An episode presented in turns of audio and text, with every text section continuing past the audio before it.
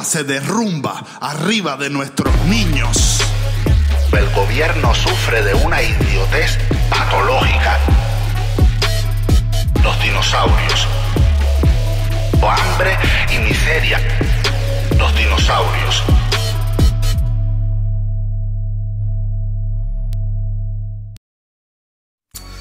Amigos míos, rapidito, rapidito. Vamos a ver cosas que nos han demostrado este 2020.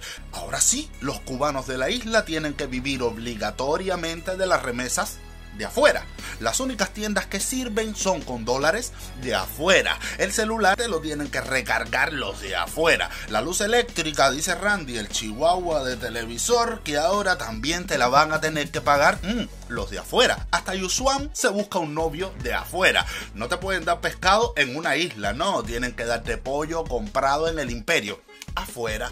A los médicos los mandan para afuera a raspar una calderilla. Los hijos y nietos de los dinosaurios viven como los de afuera. Salen en sus yates y en sus aviones privados a gozar la buena vida afuera. Las viejitas más gorditas y que más chillan con, más energía en los mítines de repudio son aquellas que tienen a los hijos fuera. Afuera están los rascacielos y el filete, adentro los derrumbes y el plato de tripas. Díaz Canel se va para el Parque Trillo espontáneamente con la bandera cubana en un pullover Puma de afuera y con un reloj Rolex de 28 mil dólares de afuera. Los cubanos que van a poder tener una Navidad decente este mes son los cubanos que viven fuera. Entonces, lógica de preescolar. El problema de los cubanos no es el mundo malo de afuera. Queda clarísimo que es nuestra salvación. Entonces, por default, el problema real son los cuatro viejitos eh, que tenemos allá adentro. Es más, mira tú, esto parece cosa de brujería.